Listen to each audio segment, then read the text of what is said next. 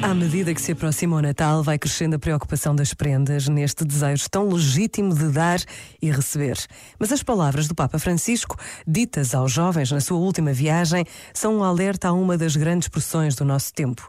Disse-lhes o Papa: Não vales pela marca da roupa ou pelos sapatos que usas, mas porque és único, és única.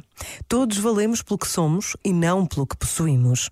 Parece fácil fazer estas afirmações e viver assim, mas é muito mais exigente do que parece ser. O tempo do advento enche-nos de esperança nesta capacidade que cada um de nós possui de discernir com verdade o que mais importa. Pensa nisto e boa noite.